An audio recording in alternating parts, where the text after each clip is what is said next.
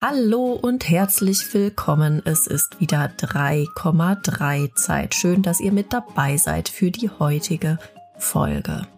Ja, es geht wieder um New Work und digitale Transformation, wie alle zwei Wochen in unserem Praxis-Podcast 3,3. Die neue Arbeitswelt verändert unsere Art zu arbeiten und sie bringt auch viele neue Berufsbilder hervor. Zum Beispiel Transformationsarchitekten. Was macht eigentlich ein Transformationsarchitekt? Das ähm, habe ich einen persönlich gefragt, nämlich Henrik Mostert. Er und seine Kollegen haben sich diesen Titel selbst ausgesucht, weil dieser Titel am besten zu Ihnen und Ihrem Arbeitsbereich in einem Teilbereich der Deutschen Bahn passt was ihre Aufgaben sind, was sie schon bewegt haben bis heute und welche Rituale bei ihnen wichtig sind, das erfahrt ihr alles in der heutigen Folge. Ich wünsche euch viel Spaß beim Hören. Herzlich willkommen an Hendrik Mostert. Schön, dass du da bist, Hendrik. Hallo auch von meiner Seite. Hendrik, erklär mal kurz, bei welchem Konzernteil der Deutschen Bahn du arbeitest. Ja, die DB, das ist tatsächlich ein riesengroßer Konzern und wenn man ähm, alleine als Kunde Bahn fährt, äh, schließt man mit über zehn verschiedenen Firmen, Unternehmen, Konzerntöchtern ähm, Verträge ab und ich bin bei Station und Service, das ist die Betreibergesellschaft der Bahnhöfen. Das muss man sich so vorstellen wie eine Art Flughafengesellschaft, ähm, ähnliches Geschäftsmodell, nur dass wir nicht einen Flughafen betreiben, sondern 5400 Bahnhöfe in Deutschland. Ich habe das nämlich jetzt ganz geschickt gemacht. Hendrik hat mir das vorher schon mal erklärt, aber es war mir so äh, komplex und er hat das so gut gemacht, dass ich gedacht habe, ich frage ihn jetzt einfach, dann äh, verspreche ich und verhaspel ich mich auch nicht. Sehr gut, Hendrik. Du bist Transformationsarchitekt. Was macht ein Transformationsarchitekt? Tatsächlich haben wir diese Rolle, meine beiden Kollegen und ich haben die uns selbst gegeben. Die Stellenbeschreibung ist eigentlich nur in Anführungszeichen agiler Coach. Nur mhm. unsere Arbeit geht weit darüber hinaus, weil äh, wir eben nicht nur klassisch agiler Coach und da gibt's ja unterschiedliche Synonyme, Scrum Master oder wird oftmals auch mit dem Scrum Master verwechselt, ähm, die dann eben äh, einzelne Retros und Planning-Formate moderieren. Das geht über unsere eigentliche Arbeit äh, hinaus, ähm, weil wir eine Mischung aus Teamentwicklung, äh, agilen Methoden und vor allen Dingen Organisationsentwicklung betreiben. Und ähm, da hat für uns das, der Begriff äh, Architekt am besten gepasst, weil wir eben gemeinsam mit Abteilungen, mit Teams zusammen deren Haus der Zusammenarbeit äh, bauen und eben nicht klassisch wie Berater sagen, ihr müsst das jetzt so und so machen und das ist der einzig wahre Weg, sondern dass wir wirklich gemeinsam überlegen, was braucht die Organisation, was braucht das Team und gemeinsam dann das Organigramm bauen. Und deswegen kommt dieser Begriff Transformationsarchitekt ins Spiel.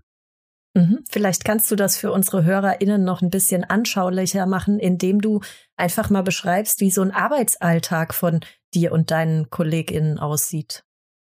Im Kern geht es wirklich im ersten Schritt darum, ähm, Routinen der Zusammenarbeit zu hinterfragen, die anzupassen, vielleicht mit neuen Methoden. Und da können agile Methoden, Methoden aus der Selbstorganisation, Methoden aus der kollegialen Führung, ähm, eine Möglichkeit sein, um darüber dann letztlich Verhalten zu verändern. Und alle fordern ja immer, wir müssen das Mindset unserer Mitarbeitenden verändern, dass wir dahin letztlich kommen ähm, zu dieser ähm, Mindset-Veränderung, letztlich aber dahingehend ähm, eben reagieren zu können auf diese äh, schnelllebigen, komplexen Zeiten. Und ähm, das ist der erste Teil, wirklich zu sagen, Teamentwicklung, Führungskräfteentwicklung zu machen um darüber dann letztlich ähm, herauszufinden, was für ein Organisationsmodell ist eigentlich hilfreich für uns im Kontext eben unserer Aufgabenstellung, im Kontext unserer Ziele und eben auch äh, im, äh, im Zusammenhang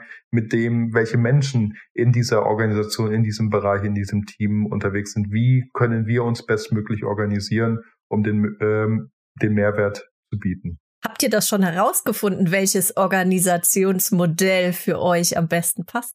Tatsächlich haben wir jetzt anderthalb Jahre, kann man fast sagen, ähm, Kulturentwicklung ähm, gemacht in dem Bereich, wo ich mhm. unterwegs bin. Ich bin im CIO und CDO-Bereich unterwegs. Das sind knapp 100 Menschen und die sind vor ähm, zwei Jahren, das war tatsächlich vor meiner Zeit, schon auf diesem Weg gegangen und haben gemerkt, hm, irgendwie passt unser Zusammenarbeitsmodell nicht mehr. Es entstehen Silos, äh, die Mitarbeiter sind im Feuerwehrmodus unterwegs, müssen ständig Brände löschen.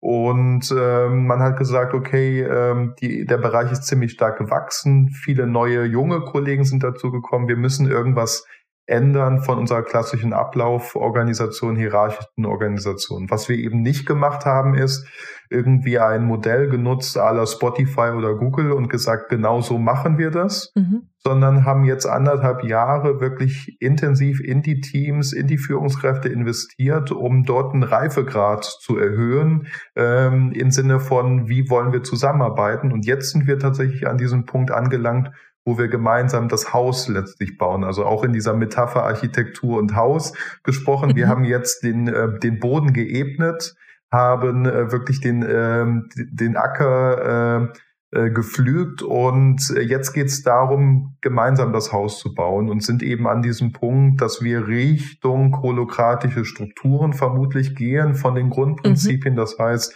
eben, dass die Menschen zusammenkommen, die eben auch an den eigentlichen Themen arbeiten und sich darum gehen, organisieren und weg von klassischen Linienteams, weil meistens habe ich die Erfahrung gemacht, das sind Linienteams, äh, die irgendwo im Organigramm hängen, eher gemischt waren Laden und ähm, da versucht man krampfhaft Ziele, gemeinsame Ziele zu finden, obwohl man in unterschiedlichen Themen arbeitet. Und das haben wir jetzt gelernt, auch diese Erfahrung gemacht, äh, dass es hilfreicher ist, in flexiblere, flexibleren Teamstrukturen zusammenzukommen. Mhm. Und ähm, das heißt, ihr startet jetzt erst mit ähm, der Holokratie oder seid ihr da schon mittendrin? Ähm, gar nicht starten. Äh, das ist eine Möglichkeit. Also wir sind gerade mhm. dabei, mhm. verschiedene Varianten ähm, auch ähm, aufzuzeichnen. Und jetzt kommt tatsächlich ja. auch wieder unsere Architektenrolle ins Spiel. Wir haben mit äh, den Mitarbeitern, mit den Führungskräften ähm, Anforderungen definiert. Wie soll ein zukünftiges ähm, Organigramm aussehen? Und sind jetzt mhm. dabei, ähm, gerade eben verschiedene Varianten zu diskutieren und haben verschiedene Modelle, Konzepte uns angeschaut und ähm, es wird auch keine Holokratie in Reihenform werden, sondern Verstehe. eben äh, einzelne Elemente raus. Also man kann nicht sagen, dass wir äh, äh, vermutlich, also ich kann noch gar nicht sagen, was am Ende rauskommt, weil es mhm. eben mitten im Prozess ist, aber es wird definitiv nicht ein Modell sein, wo wir sagen, okay, wir machen Copy-Paste, sondern immer den Anspruch, ein individuelles Betriebssystem zu finden okay, und zu entwickeln. Verstehe. Mit dem Ziel, Hierarchien äh, abzubauen, keine linearen Teams zu haben, sondern eher äh, agile Circles sozusagen, ähm, aber keine Holokratie in Reinform. Für alle HörerInnen nochmal der Hinweis äh, zum Thema Holokratie. Ähm, könnt ihr auch nochmal in eine der vorherigen Folgen reinswitchen. Dazu gibt es äh, eine extra Folge, die nur das Thema Holokratie erklärt. Du hast eben von Ritualen auch gesprochen, ähm, die ihr in den letzten anderthalb Jahren äh, vielleicht auch ausprobiert habt, ähm, äh, wie ihr sozusagen in Zukunft gut zusammenarbeiten wollt. Kannst du ein Beispiel geben, was ihr konkret so geändert habt, wie ihr heute zusammenarbeitet oder welche Rituale ihr nutzt? Los geht es tatsächlich mit einer klaren Ausrichtung im Team, also im Team bewusst zu werden, was ist unser Daseinsgrundzweck, dass der Purpose eines Teams ja erstmal herausgearbeitet wird und basierend darauf, welche Rollen, welche Verantwortlichkeiten brauchen wir und wie wollen wir die Arbeit verteilen, bestmöglich, um eben auch unseren Team Purpose zu erfüllen. Und da greifen wir aktuell eben auch wieder aus, äh, auf die Holokratie zurück und nutzen dort den sogenannten Rollensteckbrief ähm, und genau mhm. die gleiche Struktur, wie die Holokratie das macht, mit Namen einer Rolle, Purpose einer Rolle und eben äh, drei bis fünf Verantwortlichkeiten. Das ist zum Beispiel ein strukturengebendes Element, was schon die Teams anfangen anzuwenden und darüber auch vor allen Dingen Klarheit bekommen und das jetzt sogar mittlerweile immer mehr auch in ihre Projekte außerhalb des Linienteams tragen und sagen, hey, äh, das nutzen wir für unsere äh, zum Projekt Kickoff, um wirklich mal klar zu machen, wer ist für was verantwortlich und in welchem äh, Rahmen kann ich auch frei aus meiner Rolle heraus agieren. Dann mhm. vor allem Dingen Meeting-Routinen schauen wir uns an. Und da mhm. ähm, ist ein Riesenthema, was wir nutzen und was sehr, sehr stark gefeiert wird von den Mitarbeitenden, ist das spannungsbasierte Arbeiten. Kommt auch wieder aus der Holokratie, da heißt es Tension-Based Work. Mhm.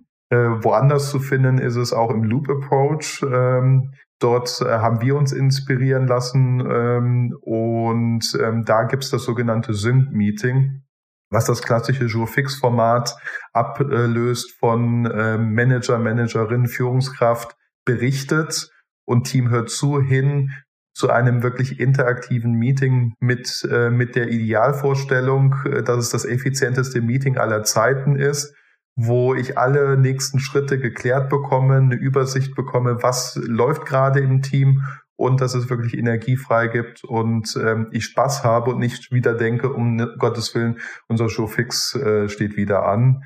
Äh, und da spielt dieses spannungsbasierte Arbeiten eine zentrale Rolle, weil wir klar machen in unserer Kommunikation, was ich an der Stelle brauche und wegkomme von so äh, Monologen fünf Minuten, wo dann insgeheim gehofft wird, dass man darauf reagiert oder ich mir die Frage stelle, steckt da ein Arbeitsauftrag dahinter? Erwartet jetzt der Kollege von mir, dass ich die Hand hebe und sage, ich höre, da fällt Arbeit an, hin zu so einem expliziten schon zu Beginn zu sagen, was ich brauche und von wem ich brauche um wirklich da sehr zielfokussiert unterwegs zu sein.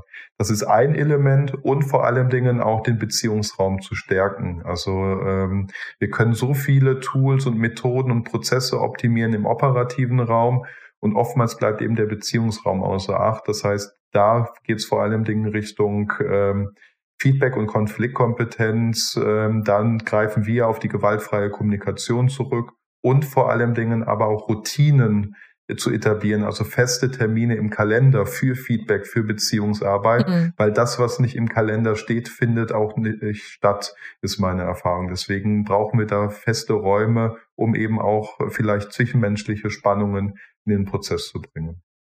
Ja, witzig. Also ich verrate dir ein Geheimnis, was bei mir im Kalender äh, steht, findet manchmal trotzdem nicht statt, obwohl es im Kalender steht. Aber das, das ist das äh, eine andere dazu, Geschichte. Ja. ja, genau. Ich würde gerne noch ein bisschen mehr über das Sync-Meeting äh, wissen. Erklär mir doch noch mal genauso den Unterschied. Also ähm, was bedeutet das, wenn, dass ich äh, quasi als Mit Mitarbeitende, Mitarbeitender von Anfang an sage, was ich brauche. Wie, wie würde das ablaufen? Es gibt den sogenannten Spannungsspeicher, wo eben alle mhm. Themen ähm, äh, ausgespeichert werden. Das kann man sich vorstellen wie eine Art offene Agenda. Und mhm. ähm, es ist nicht mehr so klassisch in dem Sinne, dass irgendwie Redeparts geblockt werden. Ich brauche jetzt fünf Minuten für mein Thema, zehn Minuten, dass das fest äh, Zeitslots vergeben werden. Und das Ziel eines Sync-Meetings ist die schnelle Synchronisation und wenig Austausch für lange Diskussionen. Ähm, das muss in einem, sollte in einem anderen Format stattfinden. Das heißt, da mhm. geht es wirklich darum, ich möchte die Info erhalten von, äh, von Anja, ähm, wie sieht das aus mit den Kennzahlen bis hin, ich möchte, brauche Resonanz von euch zu einem Feedback. Mhm. Und mhm. ähm, die Themen werden eben ähm, in diesen Spannungsspeicher geschrieben und dann eben auch klassifiziert. Und es gibt so sieben Handlungswege, die wir haben, von Resonanz einholen, über Info teilen, Info erhalten, To-Do anfordern, Projektaufgabenpaket anfordern, Entscheidung treffen oder Regel- oder Strukturveränderung.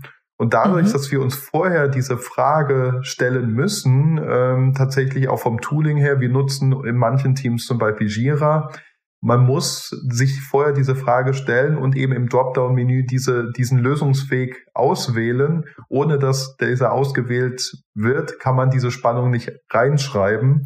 Da haben wir ein mhm. bisschen das Tool äh, genutzt äh, und das als Default hinterlegt.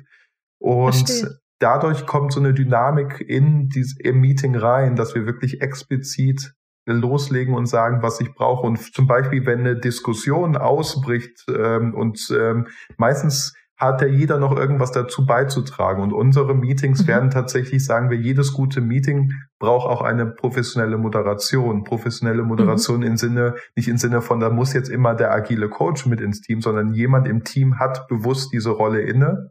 Und wenn mhm. jetzt ähm, zum Beispiel eben so eine Diskussion ausbricht, ähm, dann könnte ich in meiner Moderationsrolle die Person, die diese Spannung, dieses Thema eingebracht hat, fragen, hey, hilft dir gerade im Moment die Diskussion oder hast du schon alles, was du brauchst? Und meistens ist es so, ja, ich wollte ja eigentlich nur die Info teilen. Wir brauchen jetzt hier keine Grundsatzdiskussion anfangen. Ich habe alles, was ich brauche. Und damit kann ich dann wirklich auch wieder diese Diskussion eingrenzen und sagen, okay, nächste Spannung und was brauchst du? Und eben diese Standardfragen werden tatsächlich verwendet, was brauchst du? Hast du alles, was du brauchst, um eben auch sicher zu gehen, ob genau das ähm, der nächste Schritt ist, um die Spannung zu lösen. Und Spannung kommt meistens immer so sehr negativ vor, aber das ist jeder Impuls zur Veränderung. Das können Ideen, Geistesblitze sein, können aber eben auch Probleme, Herausforderungen, Konflikte sein. Und mhm. äh, in unserer deutschen Sprache verbinden wir oft mal was mit etwas Negativen, aber letztlich sagen wir ja auch in unserer deutschen Sprache, wir finden etwas spannend, also da ist ein Interesse da. Und mit diesem spannungsbasierten Arbeiten schaffen wir jeden, laden wir jeden ein, Dinge in den Prozess zu bringen und eben auch äh, äh, dass jeder in die Organisation reinspüren kann, dass wir eben wegkommen von so einem Paradigmen Command und Control, dass das Management vorbehalten ist in Richtung Sense und Respond, dass jeder einzelne der Organisation reinspüren kann, was brauche ich in meiner Rolle, was braucht vielleicht auch das Team und wie können wir darauf reagieren. Mhm.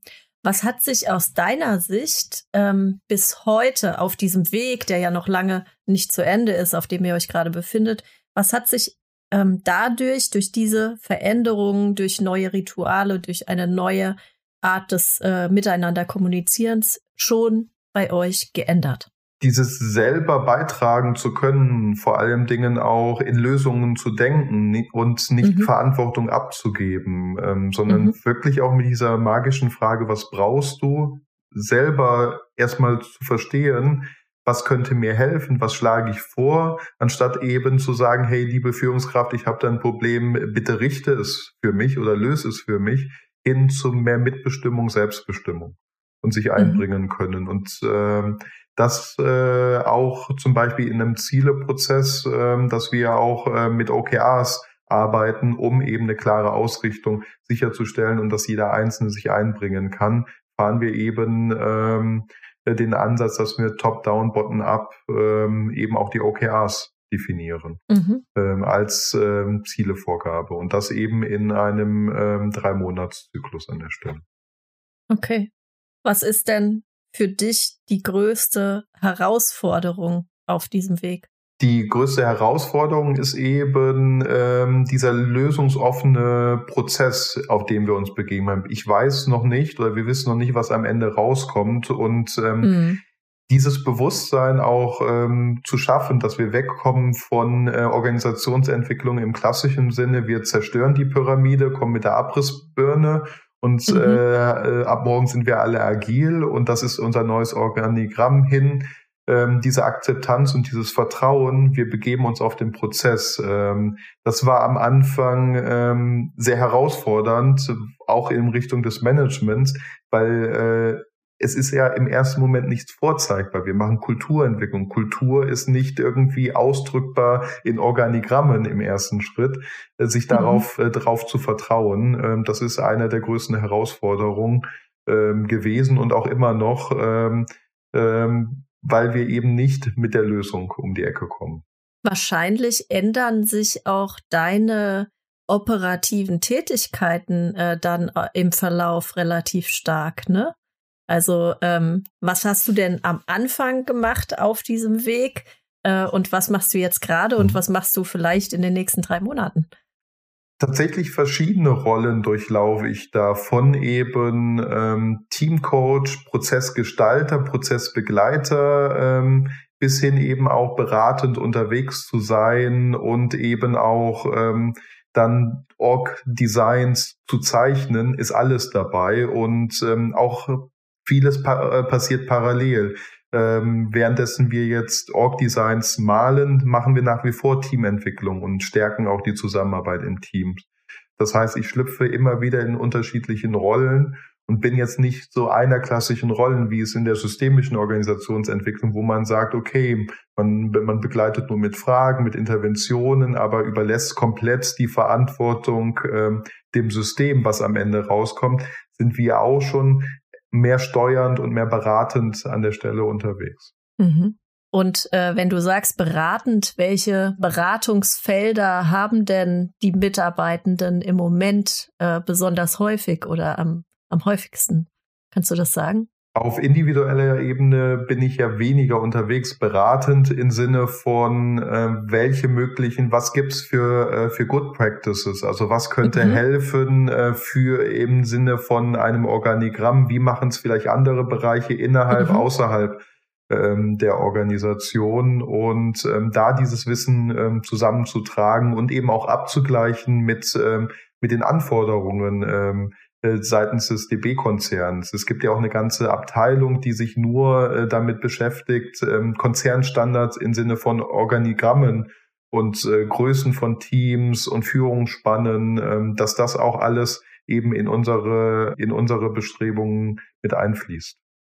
Verstehe wenn wir jetzt äh, auf dem Weg in eine äh, neue Arbeitswelt, in die New Work sind, welche Ziele sind für dich aktuell, sagen wir mal vor so einem Zeithorizont von ungefähr zwei Jahren, die wichtigsten? Also was ist eure Vision? Die Vision bei der DB intern ist wirklich ein schlagkräftiges Team zu entwickeln und zu haben. Ähm, Im Rahmen eben der ähm, starken Schiene, das ist ja unsere äh, große strategische Ausrichtung, wirklich auch ähm, die Teams zu stärken. Und da gibt es ähm, einzelne Kompassprinzipien, die ähm, beschreiben unsere Haltung, unsere Kultur. Und ähm, ein Kompassprinzip ist zum Beispiel ein Team für Kunden, beziehungsweise ich stelle sie einfach mal komplett vor, äh, mhm. dass du mhm. einen Überblick bekommst, ähm, äh, was die Werte und die Kompassprinzipien sind. Ein Team für Kunden, mach es einfach, Du kannst es, Klartext gewinnt und bahnfrei für Neues. Und manche dieser Kompassprinzipien haben auch bewusst eine Doppeldeutigkeit hin. Und das sind unsere handlungsleitenden ähm, Prinzipien, Werte, die, ähm, die sowohl für Führungskräfte als auch für Mitarbeitenden äh, konzernweit äh, Gültigkeit haben. Und die gilt es zu stärken, um wirklich ähm, die Bahn ähm, zukunftsfähig auszurichten. Und natürlich kommen dabei eben so Herausforderungen, ähm, wie, wie gehen wir jetzt mit dieser Situation um? Wir sind so sehr gewöhnt, von der Pandemie im Homeoffice zu arbeiten. Wie schaffen wir es vielleicht auch wieder in Präsenz zusammenzuarbeiten? Und ähm, da eben in den Teams und den Bereichen auch wieder, da bin ich wieder beim Thema Routinen zu etablieren, sich laufend immer weiterentwickeln zu können. Also mein mhm. größtes Ziel oder Wunsch ist auch, dass ähm, Teams, die ich begleite, auch ihre Anpassungsfähigkeit gestärkt haben, dass die das nötige Wissen und Handwerkszeug haben, um Routinen zu verändern. Und da vor allem Dingen eben nicht nur im operativen, sondern eben im Steuerungsraum, Beziehungsraum, aber eben auch im individuellen Raum sich nachhaltig aufzustellen. Genau, und dass sie selbst organisiert sich immer wieder agil anpassen äh, an die aktuelle Situation. Wie beantwortet ihr denn gerade äh, die Frage nach, ähm, wie bekommen wir wieder Routinen im äh, uns sehen, äh, analog zusammenkommen? Es war tatsächlich am Anfang eine riesen Herausforderung, überhaupt die Menschen wieder zurück ins Büro zu kommen, äh, zu bekommen. Mhm. Wenn sie dann mal da waren und Interaktion erlebt haben, äh, kam meistens dann immer wieder das Feedback, wow, das tut richtig gut und das war produktiv. Also wirklich sich auch bewusst Zeit nehmen, in die Reflexion zu gehen, wenn, wenn die Leute vor Ort im Präsenz sind, um dann ähm, auch die Routinen, die ähm, etabliert worden sind, dann daraufhin auch nochmal hin, äh, zu hinterfragen ähm, und dann auch in den Austausch, in Diskurs zu gehen. Beispielsweise, ich habe die Herausforderung, äh, ich lebe in Köln, mein Job bei der Bahn ist in Berlin. Ich kann nicht jede Woche in Berlin sein, wenn es dort irgendwie ein regelmäßiges Sure-Fix-Format oder möchte auch nicht, kann schon, äh, möchte aber mhm. nicht jetzt für ein Team-Meeting so fix jede Woche nach Berlin kommen, sondern ich fahre mhm. meistens dann nach Berlin, wenn es wirklich sinnvoll ist und vor allen Dingen, wenn ich in einem Workshop-Setting unterwegs bin. Und ähm, da hat es geholfen, wirklich offen in den Austausch im Team zu gehen und da auch wieder ähm, individuell zu definieren, äh, was braucht es und wie wollen wir das äh, machen. Und so haben wir gesagt, wir kommen mindestens einmal im Quartal gemeinsam zusammen und das eben im Rahmen, wenn wir wirklich auf unsere Ziele schauen, rückblicken, was haben wir im letzten Quartal erreicht und dann aber auch, was wollen wir jetzt in den nächsten drei Monaten erreichen. Das ist so unser Anker, wirklich, ähm, dass wir gemeinsam zusammenkommen. Mhm. Was sind äh, aus deiner Sicht und auch in deinem Bereich ähm, aktuell die wichtigsten Trends ähm, in diesem Jahr bezogen auf New Work und digitale Transformation? Eine spannende Sache ist äh, natürlich äh, ChatGPT, äh, was auch mhm etwas Einfluss nimmt. Ich äh, würde dem aber gar nicht so sehr einen riesengroßen Stellenwert zuordnen.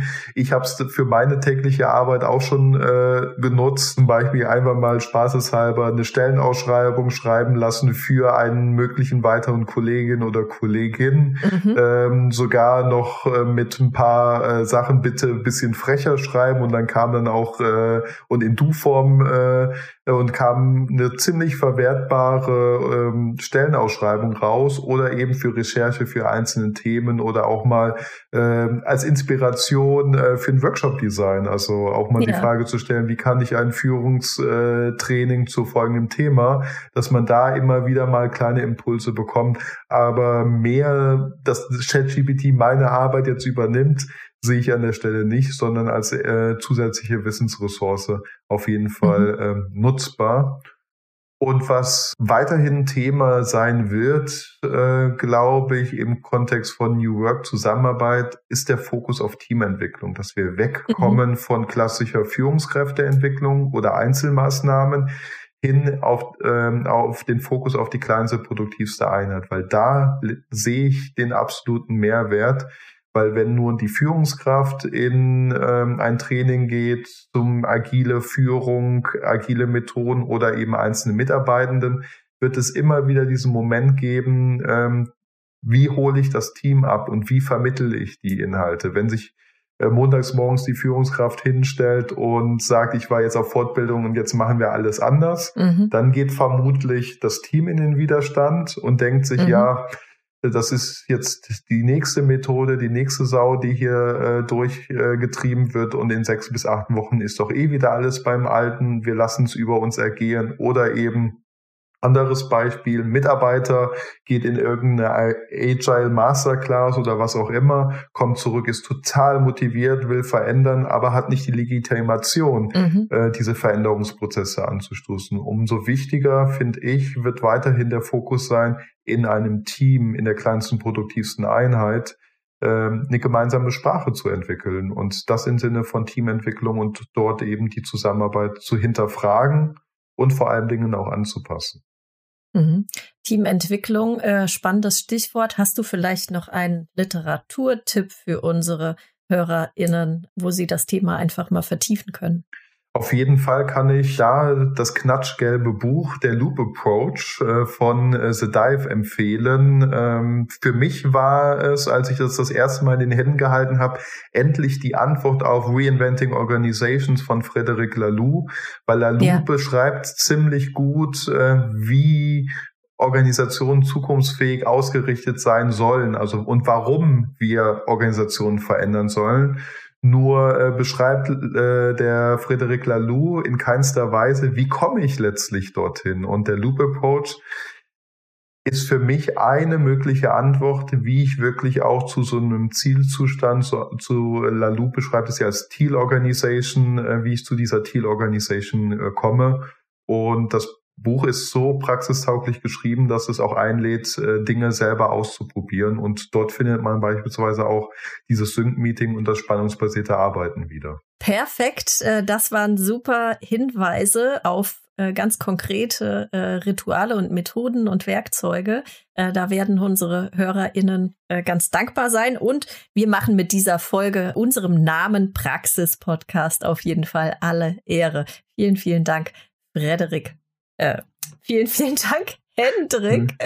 Für Und vielen diese, Dank an Frederik äh, für den Lalu, Impuls. Genau. Ja, richtig, genau. Also vielen, vielen Dank, Hendrik, für diese vielen Tipps. Sehr gerne. Vielen Dank fürs Zuhören. Ich hoffe, ihr konntet etwas mitnehmen und ihr seid in zwei Wochen wieder mit dabei. Dann geht es um das Thema Achtsamkeit. Und bis dahin lasst doch gerne eine Bewertung für den Podcast auf der Plattform eurer Wahl da. Das hilft mir sehr. Oder folgt unseren Insta- oder LinkedIn-Accounts. Ich wünsche euch eine gute Zeit. Bis dahin.